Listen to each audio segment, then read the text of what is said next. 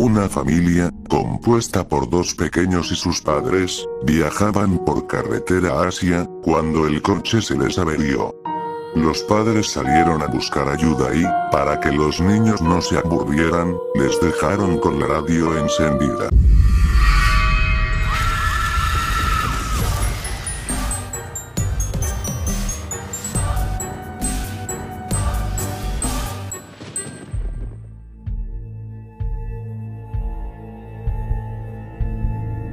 Cayó la noche y los padres seguían sin volver cuando escucharon una inquietante noticia en la radio. Un asesino muy peligroso se había escapado de un centro penitenciario cercano a, y pedían que se extremaran las precauciones. Las horas pasaban y los padres de los niños no regresaban.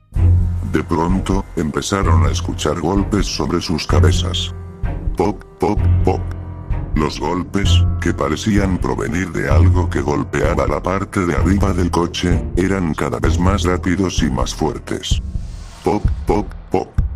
Los niños, aterrados, no pudieron resistir más. Abrieron la puerta y huyeron a toda prisa.